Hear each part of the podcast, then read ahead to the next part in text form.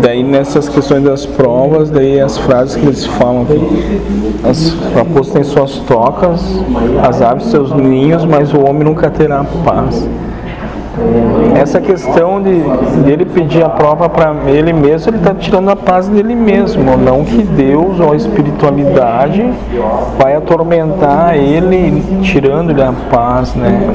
É ele mesmo com esses condicionamentos dele que, que tira a paz dele, então.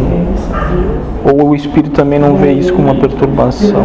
O espírito em si não vê isso como uma perturbação. A perturbação É o do espírito é a experiência que ele fez enquanto matéria.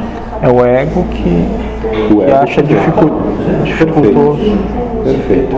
E pode ser tendo um ser crucificado ou qualquer coisa que para o ego seria um cúmulo. Para ele é uma experiência. Né? É uma visão bem diferente. Né?